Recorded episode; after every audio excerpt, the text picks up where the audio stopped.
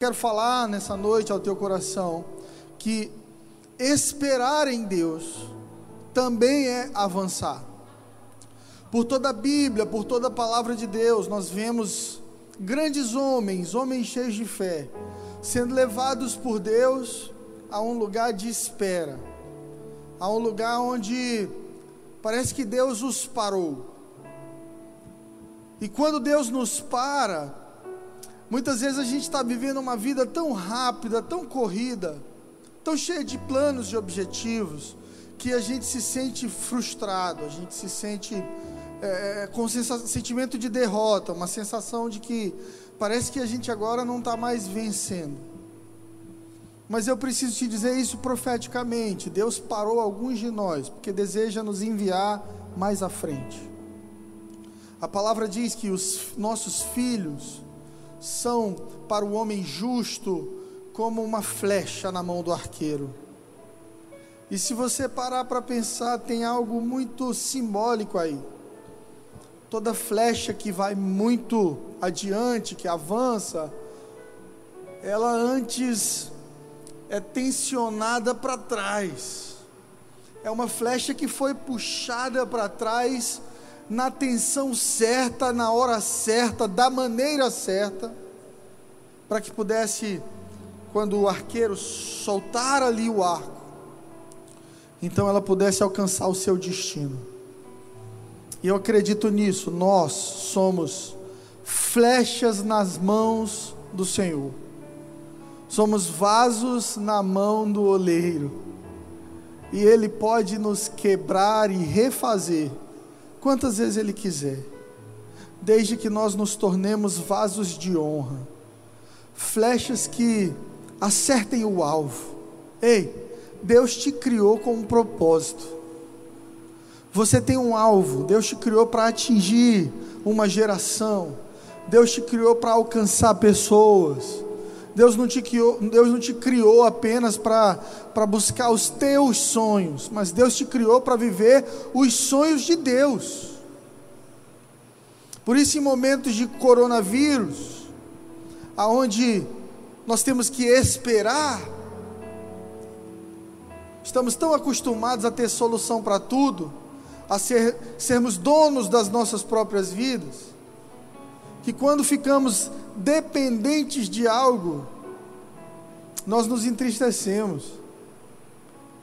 Mas eu quero te dizer em nome de Jesus, que nós, a igreja do Senhor Jesus Cristo na terra, nós somos essa flecha na mão do arqueiro, que foi puxada para trás, para que na hora certa, o Senhor nos lance às nações, com fogo cerrado no nosso peito, uma paixão sincera por Jesus e por missões.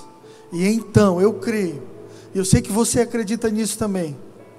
Essa terra viverá o maior avivamento de todos. Eu creio que a igreja vai viver, depois de tudo isso, um dos momentos mais poderosos que a igreja já pôde viver nessa terra. Dizem aí fora que a esperança é a última que morre. Mas aquele que espera em Deus, ele nunca perde a sua esperança. Olha só o que a palavra diz em Isaías 64, versículo 4. Abra sua Bíblia comigo. Você está me assistindo aí na sua televisão, está me assistindo no celular, está no trabalho, mas se você tiver uma Bíblia, abra. Nós estamos no momento de culto. E leia comigo. Isaías 64, 4. A palavra diz assim: Porque desde a antiguidade não se ouviu, nem com ouvidos se percebeu, e nem com os olhos se viu, um Deus além de ti, que trabalha para aquele que nele espera.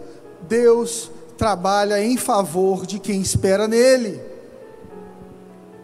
Sabe, eu pessoalmente, eu sou muito ativo, eu sou muito sonhador. Ficar parado para mim é difícil. E, e, no começo desse, desse momento que a gente está vivendo, eu ficava agoniado. E aí eu ficava vendo notícias, achando que quem ia resolver o meu problema era, era um decreto do governo, ou era o presidente. E o Espírito Santo falou comigo: Você confia em quem? Você espera em quem? Se você esperar nos homens, você vai se frustrar. Mas se você colocar a sua esperança em mim, eu vou trabalhar no teu favor. Eu vou trabalhar em ti e através de ti. É como um carro de corrida quando é levado para o pit stop, quando é levado para a oficina. A única coisa que ele pode fazer ali é ficar parado e se permitir ser melhorado, ser transformado. Se permita nesses dias ser transformado, ser melhorado, porque essa tempestade vai passar porque esse momento difícil vai passar e então voltaremos a uma vida normal. Só que para quem sentou na mesa do rei, para quem entrou no quartinho de oração, para quem se permitiu ser renovado e transformado pela palavra de Deus, você nunca mais vai entrar no modo normal, você agora vai caminhar numa vida de sobrenatural. Porque Deus não te chamou para ser normal. Deus te chamou para ser extraordinário. Existem coisas, eu não sei se você já percebeu, que ninguém mais nesse mundo pode realizar, só você.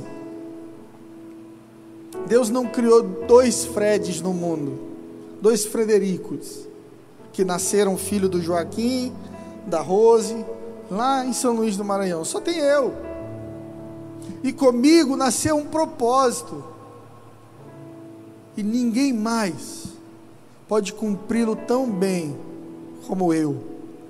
Mas para isso, eu preciso colocar a minha vida na dependência de Deus. Eu preciso entender que nem sempre o vento é favorável, mas a minha confiança e esperança estão firmadas numa rocha que não se abala. Jesus disse que o homem prudente constrói a sua casa sobre a rocha. O homem prudente, o homem que é sábio, o homem maduro, o homem que se relaciona com Deus, constrói a sua casa sobre a rocha. Sabe por quê? Porque a rocha é um alicerce firme. Mas também diz que existem pessoas tolas que constroem a sua casa na areia. E me parece que construir na areia é mais fácil, dá menos trabalho. E a gente vive na geração do mais fácil, do mais rápido, do que dá menos trabalho. Ah, para aqui rapidinho no fast food. Não precisa comer uma comida muito legal. Ah, pega um sanduba aqui, um refrigerante ali, um docinho cheio de açúcar. É porque cozinhar dá muito trabalho. Comer vegetal, legume. E a gente vai sempre pegando o caminho mais fácil. E nisso, vamos adoecendo. No que diz respeito à nossa fé, da mesma maneira, igreja. Não existe caminho mais fácil. Uma fé rasa, uma fé fundamentada na minha vontade, sem renúncias, uma fé que só espera nas coisas deste mundo e nos seres humanos, e não se fundamenta no sobrenatural e numa vida de oração e de sobrenatural, é construir uma casa sobre areia. O que, que acontece?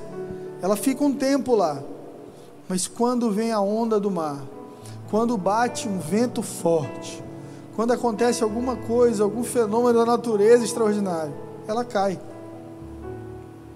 Por isso Jesus disse que o nosso Deus é essa rocha que devemos construir a nossa vida e as nossas famílias. Tantas famílias sofrendo nesse momento, tantos casais pensando em divórcio, porque fundamentaram a sua família sobre a areia. Como é que se constrói uma família sobre areia? Ah, ela é bonitinha. Ah, ele é legal. Ah, mas ele trata o pai e a mãe mal. Não, não tem problema. É, pai e mãe é chato mesmo. Pelo menos ele diz que me ama. E a gente vai construindo uma família sobre alicerce de, de afinidades, de beleza, coisas que passam. E aí, quando vem a crise, quando vem o dia mal, quando vem uma situação como essa, um olha para o outro e, e pensa assim: eu, eu não amo essa mulher, eu não quero estar casado com ele, porque o importante é ser feliz e baseados nesse falso amor do mundo, muitas das construções familiares vão ruindo.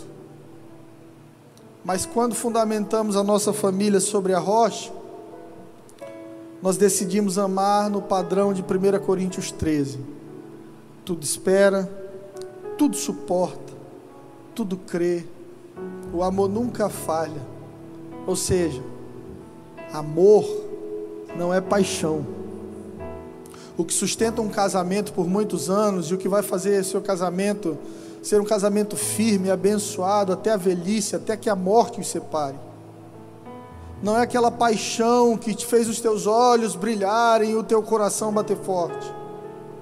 É uma decisão diária de continuar cuidando, honrando e amando. Por isso Paulo disse: quando eu era menino, falava como menino, sentia como menino, me comportava como menino, mas agora eu sou homem, porque paixão é coisa de menino, amor é para quem amadureceu, esperança em Deus é para quem entendeu que é noiva de Cristo. Jesus não te convidou para um namoro, igreja.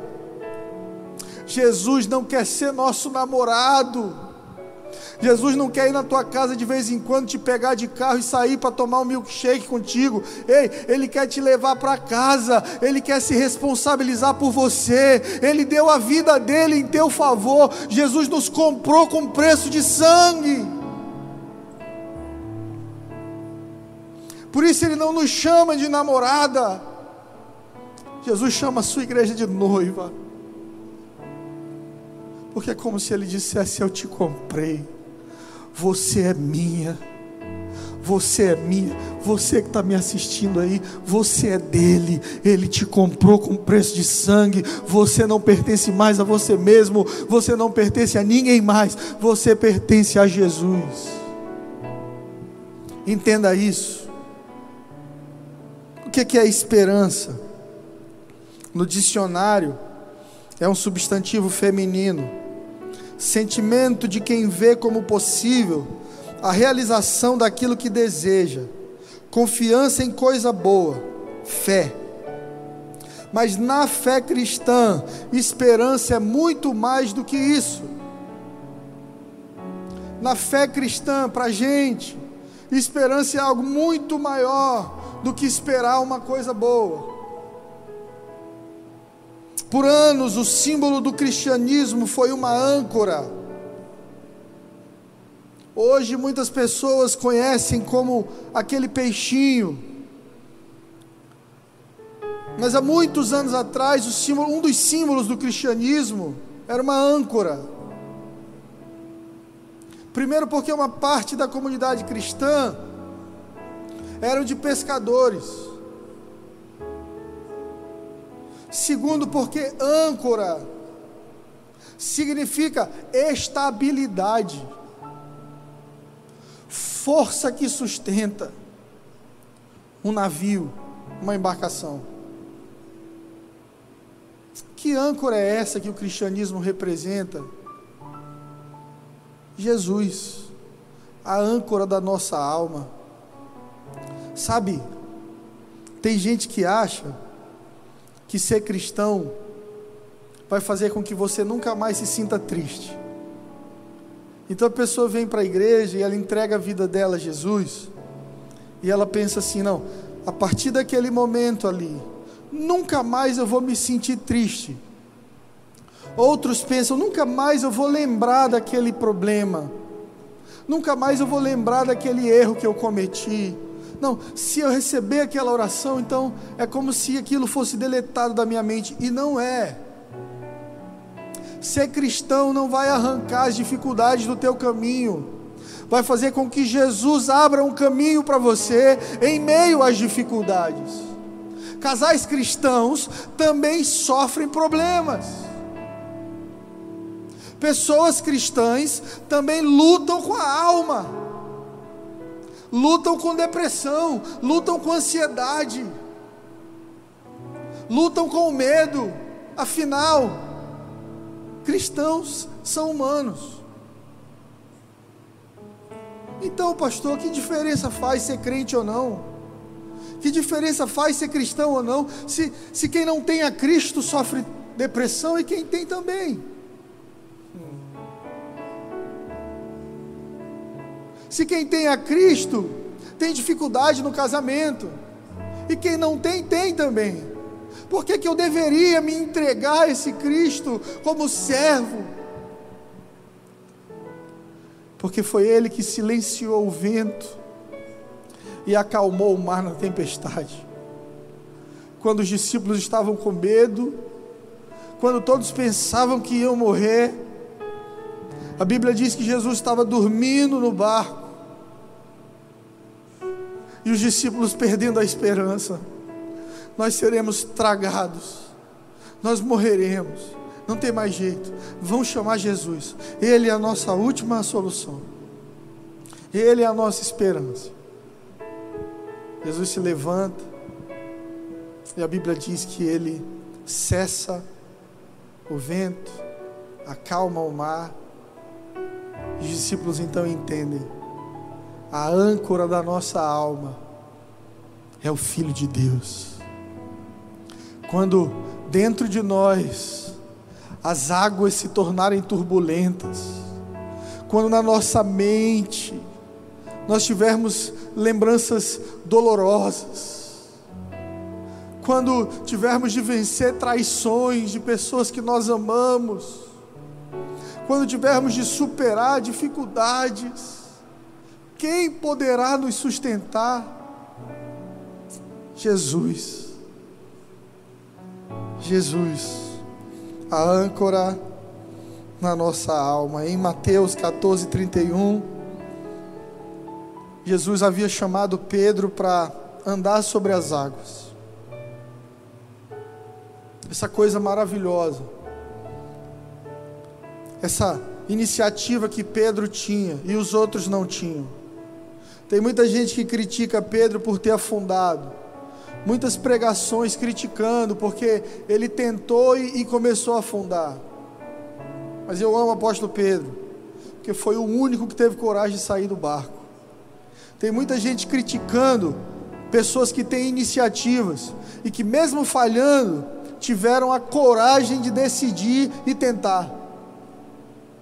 Eu prefiro elogiar quem, mesmo errando, está tentando acertar. E o apóstolo Pedro era um desses. Então Pedro vai colocando o pé sobre as águas e vai andando. Mas em algum momento, a cabeça dele pensou: Meu Deus, que loucura! Eu estou andando sobre as águas. E quando Pedro parou de olhar para Jesus, o mar se tornou maior do que Jesus para ele. E ele começa a enfraquecer na fé, porque começa a olhar mais para as circunstâncias do que para o Mestre. Você se identifica com isso? Quando a gente olha para Jesus, a nossa alma descansa. Quando a gente entende que nós estamos dependentes de um Pai de amor nosso Deus, o Deus de Israel, é um Pai de amor. Jesus, quando nos ensina a orar, ele começa a oração: Pai nosso, Deus é nosso Pai. E eu não sei o tipo de pai que você teve, eu não sei a referência de pai que você tem. Quando eu falo a palavra pai, o que, que você imagina? Mas eu quero te dizer que o seu Deus é um pai de amor. Pedro começa a afundar, Jesus estende a mão, segura e pergunta para ele: homem de pequena fé, por que duvidaste? A dúvida é um problema.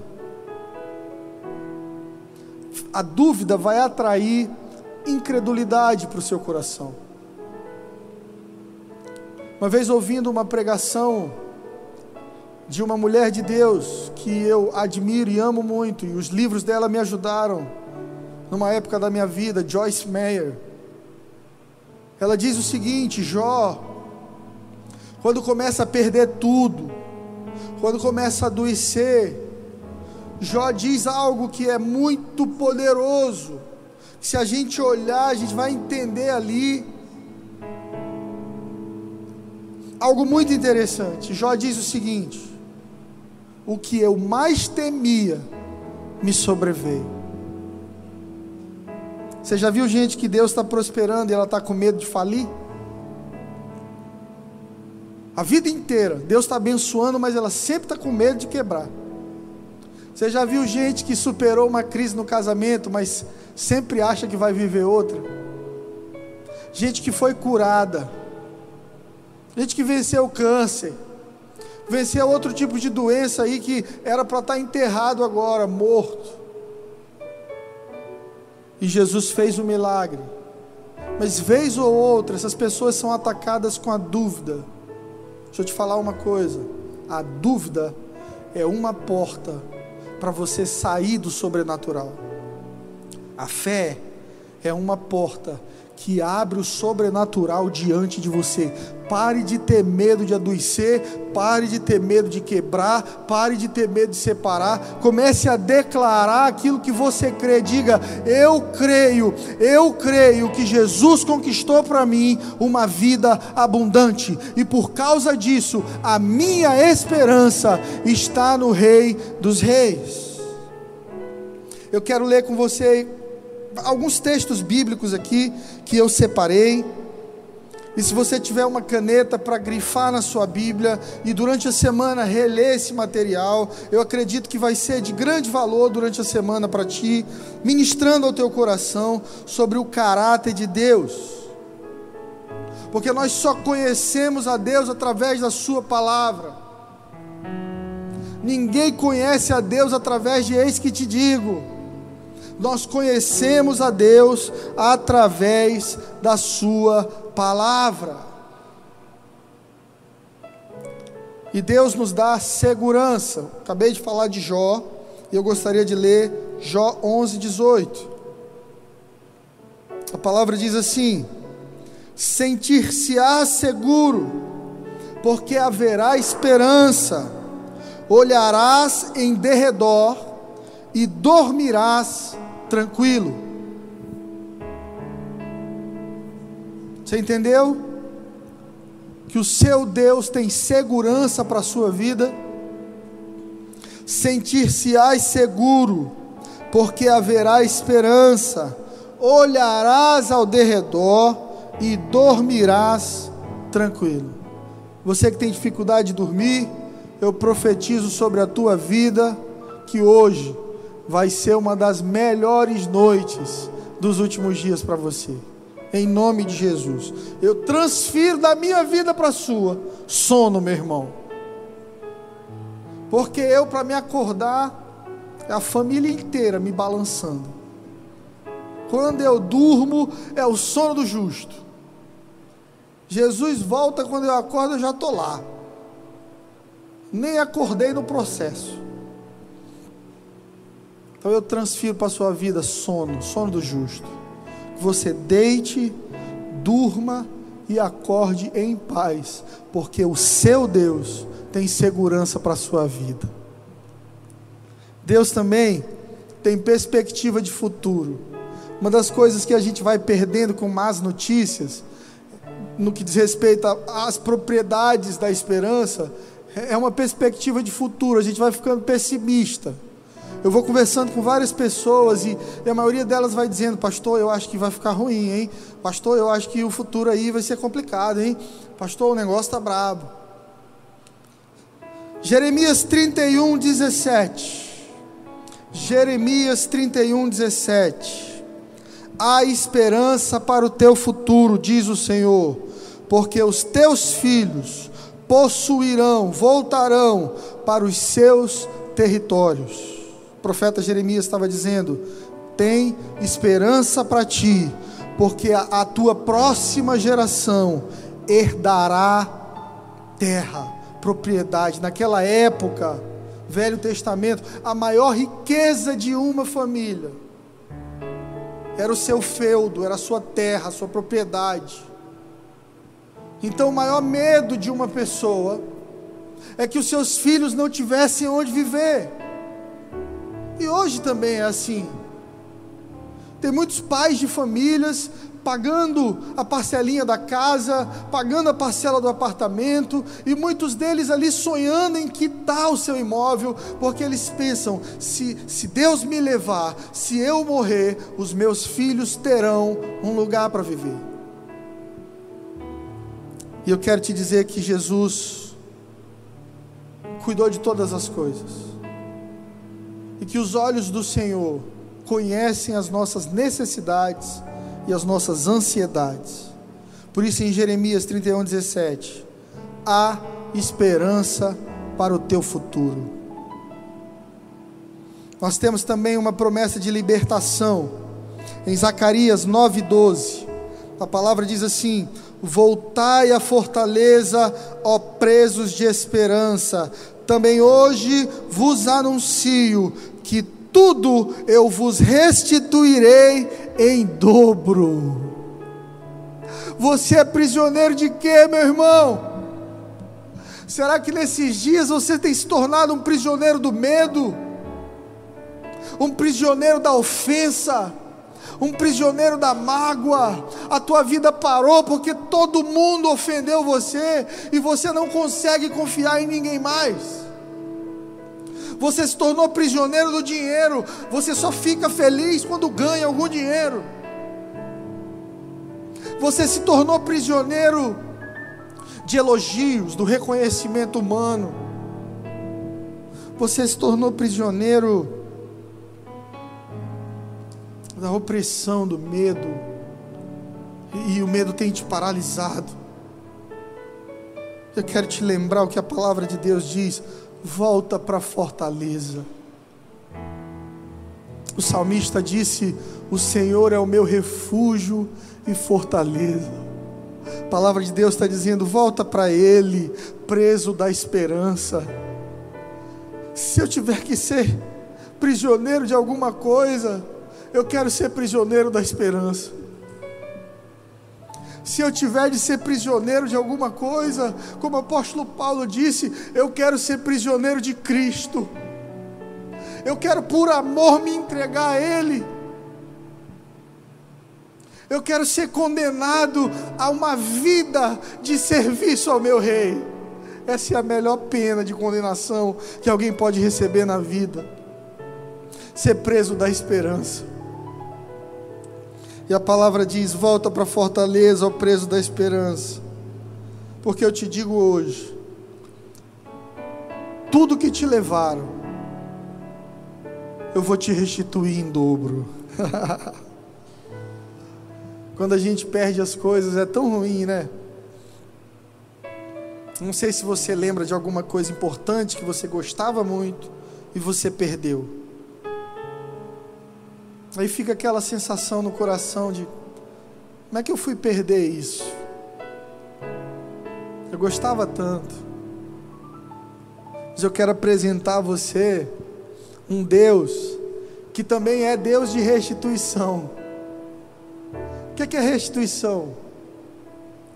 É aquilo que não estava mais com você, aquilo que foi levado, te ser restituído em dobro. E eu quero declarar sobre o Brasil, eu quero declarar sobre a Itália, um povo que eu amo muito. Eu quero declarar sobre os Estados Unidos, sobre todas as nações da terra, que tudo que nos foi levado nesse momento difícil, tudo que o inimigo levou, porque a Bíblia diz que o ladrão vem para matar, roubar e destruir tudo que o coronavírus está tentando matar, roubar e destruir de nós, o Senhor nos restituirá em dobro. O Senhor devolverá em dobro. A igreja do Senhor nunca perde. Deus vai derramar sobre a igreja da sua glória, da sua presença e de tesouros nessa terra. Se você quer viver restituição, alinha o teu coração ao Senhor e seja um prisioneiro da esperança. Quem espera em Deus também tem consolo. E em 2 Tessalonicenses, capítulo 2, versículo 16, a palavra diz: Ora, o nosso Senhor Jesus Cristo, Ele mesmo, e Deus, nosso Pai, que nos amou e nos deu eterna consolação e boa esperança pela graça 2 Tessalonicenses 2,16: Ora, nosso Senhor Jesus Cristo mesmo, e Deus nosso Pai, que nos amou e nos deu eterna consolação e boa esperança pela graça. Deus já te deu consolo e esperança. Receba isso nessa noite em nome de Jesus. Quando esperamos em Deus, também temos temor de Deus. As pessoas confundem temor de Deus com medo de Deus, e são duas coisas completamente diferentes.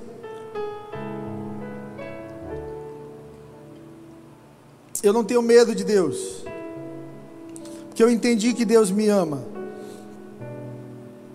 Eu não tenho medo de Deus, porque lendo a palavra dele eu descobri que ele não quer me destruir, pelo contrário, ele quer me promover, me abençoar, me enriquecer. Por isso eu perdi o medo de Deus. Mas o temor nunca pode ser perdido. Porque o temor, ele é reverência. O temor é saber que eu estou me relacionando com alguém muito maior do que eu.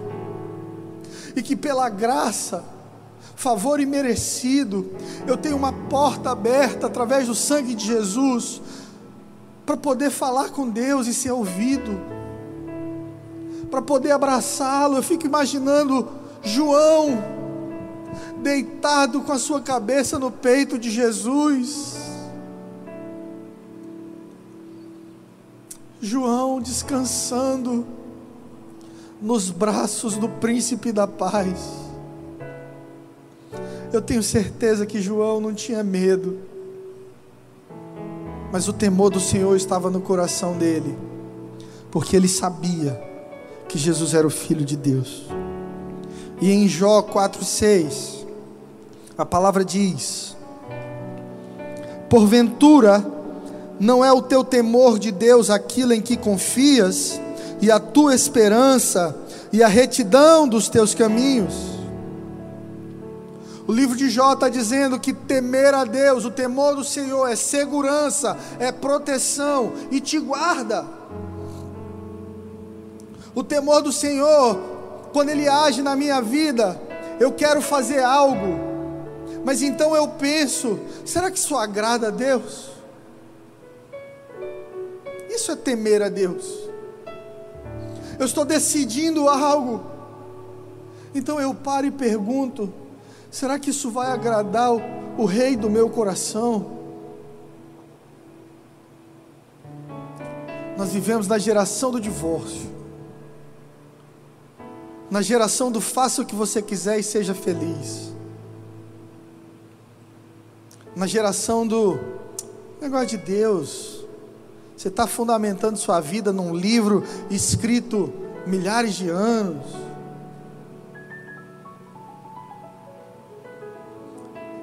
E por causa disso vamos perdendo o temor do Senhor. E quando perdemos o temor do Senhor, perdemos a esperança. E aí tantas pessoas tirando a própria vida, tantas pessoas desistindo das suas famílias, tantas pessoas andando por aí como mortos vivos, vivos por fora e mortos por dentro. Se você deseja viver uma vida de esperança, esperar em Deus, resgate o temor do Senhor no seu coração. Em cada decisão, se pergunte: Isso agrada a Deus? Deus está feliz comigo? Por último, quem espera em Deus, também recebe de Deus espírito de perseverança. 1 Coríntios 13, 13. Agora, pois, permanecem a fé, a esperança e o amor. Esses três, porém, o maior destes é o amor. Por isso que a Bíblia diz que Deus é amor. Porque amor é algo tão nobre, tão poderoso. Nós vivemos em num momento tão escuro na sociedade, tantas guerras, tanta ofensa, tantas diferenças, que eu acredito com todo o meu coração que a igreja de Jesus na terra não vai ser conhecida por música, por canções. Ah, lá está o povo que canta. Olha, os crentes é o povo que canta. Não é esse o fundamento da nossa fé. Ah, está lá o povo que julga. Não pode olhar um problema que está apontando o dedo. É os, são os crentes. Não é esse o fundamento da nossa fé. Mas está o povo que fala de Deus. Também não deve ser esse o fundamento da nossa fé. Falar de Deus só tem poder quando nós vivemos com Deus. E quando nós vivemos com Deus, maior propriedade de Deus vai se manifestar nas nossas vidas. É o amor. E quando a gente ama, a gente teme a Deus. E quando a gente teme a Deus, a gente não fala em divórcio. Quando a gente ama, a gente teme a Deus. E quando a gente teme a Deus, a gente não é violento. Quando a gente teme a Deus, a gente não é ambicioso, espertalhão, sempre querendo tirar alguma coisa de alguém. Quando a gente ama Deus, a gente se parece com Deus. E Deus é um doador. Deus dá, sem esperar receber. Quando em João 3,16 a Bíblia diz que ele amou o mundo de tal maneira, essa palavra amou, do verbo amar, vem da palavra ahavá em hebraico. E ahavá significa dar sem esperar nada em troca. Quando Deus enviou Jesus para morrer por nós, igreja, ele não estava esperando nada de nós. Ele simplesmente estava dando o seu filho, porque ele decidiu nos amar. E decidiu nos amar sabendo quem somos, sabendo quem seríamos. Isso torna o amor de Deus sobrenatural. Agora, se nós dizemos que amamos a Deus, então a nossa fé precisa estar conectada às nossas obras. Tiago disse que fé sem obras é morta. Então, se eu digo que amo a esse Deus que me amou primeiro, eu preciso viver como quem ama Deus. E Ele precisa ser o meu noivo. E Ele precisa ser o, o primeiro lugar da minha vida. Eu já disse para algumas pessoas aqui nessa igreja que o meu coração não é da igreja Angelim Teresina. O meu coração é de Jesus. O meu coração não está na música. Eu canto para Ele, eu canto porque é para Ele. Eu decidi amar a Deus, fazendo dele a pedra fundamental da minha história. E eu quero te convidar a tomar essa decisão hoje. Eu quero humildemente te convidar a amar a Deus acima de todas as coisas e a esperar o teu socorro de Deus. Ame a Deus. Pare de querer usar a Deus para viver seus sonhos. O Espírito Santo de Deus me pede para dizer isso para alguém aqui nessa noite. Pare de querer usar a Deus para viver os seus sonhos. Para alguns de nós, Deus é só um detalhe no nosso programa.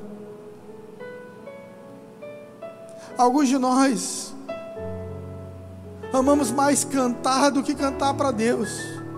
Mas a única oportunidade que recebemos para cantar foi na igreja, então cantamos para Ele. Alguns de nós desejamos riquezas. Então, se servir a Deus nos dá riquezas, usamos a Deus.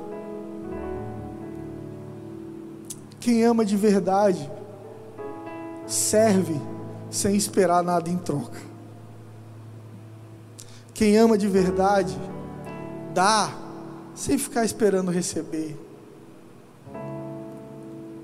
Eu me emociono quando eu imagino Jesus na cruz, ferido, sendo humilhado, sem culpa. E dos discípulos que caminhavam com ele, só João ali. João era um menino. Os estudiosos sugerem que, que ele tinha 16 anos. Um menino morrendo de medo, aos pés de Jesus ali na cruz. Maria Madalena e outras. Onde estavam aqueles que receberam pães e peixes? Onde estavam os cegos que haviam sido curados? Onde estava Lázaro?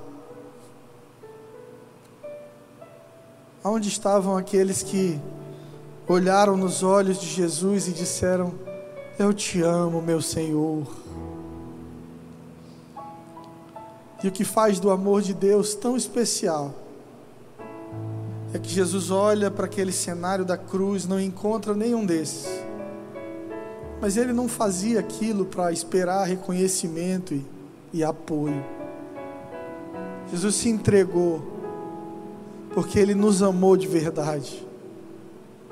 E o padrão do amor de Deus é amar sem esperar nada em troca. Deus te ama e Ele não quer nada de você. Deus não quer o seu dinheiro. Deus não quer usar a tua fama, tua influência. A gente é tão pequeno para achar que pode dar alguma coisa para Deus. Deus te ama porque você é precioso para Ele e porque Deus é amor. E quando a gente tem um encontro com um amor tão poderoso assim, a gente entende que nada do que a gente faça é digno. A gente vai entender que nada do que a gente faça justifica. A única coisa que a gente pode fazer quando a gente encontra com o amor de Deus é se render. É dizer: Deus, eu me rendo. Deus, eu me rendo. Senhor, eu me rendo. Eu não sou perfeito. Eu não sei se eu vou conseguir fazer todas as mudanças que o Senhor me pede para fazer. Eu não sei de nada, Senhor. Eu não conheço o futuro. Eu não sei quantas vezes eu vou te negar. Eu não sei se eu vou ser um daqueles que vai te trair. Eu não sei se eu vou ser um daqueles que vai fugir da cruz. Mas eu recebo esse amor. Ele é mais poderoso do que eu. Eu me rendo a esse amor, Senhor. Eu me rendo por completo. Oh Deus, eu quero permitir, eu quero autorizar ao teu amor para transformar o meu caráter, para transformar a minha vida. Arranca de mim, Senhor, o que não serve mais. Tira do meu coração tudo que me impede de me sentir amado por completo. E aí, quando você recebe esse amor, você é transformado por Ele. Não houve uma pessoa que foi tocada pelo amor de Deus e continuou da mesma forma. Por isso eu quero te dizer nessa noite que Jesus te ama muito, que Deus te ama mais do que você possa imaginar. E que se você deseja receber esperança nessa noite, abra sua vida para o amor de Deus, abra o seu coração. Não se preocupe com o futuro. Só se abra para esse amor e para esse relacionamento. E a sua vida vai ser transformada de glória em glória, um dia após o outro. Hoje eu já não sou mais quem eu era, mas também eu sei que nesse caminho de glória em glória, daqui uns dias, uns anos, eu vou olhar para trás e já vou estar muito à frente do lugar que hoje eu estou. Porque quem caminha com Deus, porque quem entende e recebe o amor de Deus, é cheio de esperança e vai como a luz da aurora, brilhando, brilhando, brilhando, brilhando, até ser dia completo cada área escura do teu coração receba a luz do Espírito Santo nessa noite. Que cada lugar escuro da sua mente receba a luz de Deus nessa noite. No nome de Jesus. Se você deseja receber o amor de Deus, coloque aí na sua casa sua mão direita sobre o seu coração e ore comigo, dizendo: Senhor Jesus, eu me rendo a Ti. Eu recebo o Teu amor, e eu te confesso, como Senhor e Salvador da minha vida. Eu te peço perdão pelos meus pecados, pelas minhas injustiças, pela minha, pela minha hipocrisia, pelas minhas falhas. Me perdoa, Deus, e muda a minha vida, porque a partir de hoje, eu quero caminhar no teu amor, em nome de Jesus, amém. Se você fez essa oração de maneira sincera e você deseja viver uma vida a partir de hoje, fundamentada no amor de Deus, dita aí no YouTube, eu quero Jesus, pode colocar assim e a gente vai mandar uma mensagem para você. Tem um link também disponível aí. Você pode ler com, a câmera do seu celular. Preencha esse formulário, a gente vai te mandar uma mensagem. A gente quer te abençoar com um livro da igreja que fala sobre é, como é viver uma nova vida. Que vida nova é essa que Jesus tem para mim? Através desse link, preenchendo todas as informações, nós vamos conseguir te encontrar e manter contato contigo. Muito em breve vai passar essa pandemia, nós seremos liberados para nos reunir aqui, e eu quero você aqui comigo. Quarta-feira agora a gente tem culto Quartas de Esperança. Sábado a gente vai ter o Pink Power. Então no outro a gente relança o culto Extreme todo reformulado com entrevistas, enquetes. Vai ser muito legal. E no domingo seguinte eu tô aqui com você para a gente falar de esperança, para a gente falar de fé, para a gente falar de Deus, para a gente falar de Jesus. Que Deus te abençoe muito, que você receba força, graça, esperança para essa semana que está se iniciando. Que Deus abençoe os teus planos, que você consiga passar por toda essa fase difícil com muita fé, sabendo que a vida é combate, que aos fracos abate e aos fortes só pode exaltar. A palavra de Deus diz: digo fraco, eu sou forte. Não somos fortes na força do nosso próprio braço, somos fortes porque Jesus venceu, e porque Jesus venceu, nós também vamos vencer. Boa noite, Deus te abençoe. Quarta-feira estaremos juntos aqui às 19h30 nas quartas de esperança.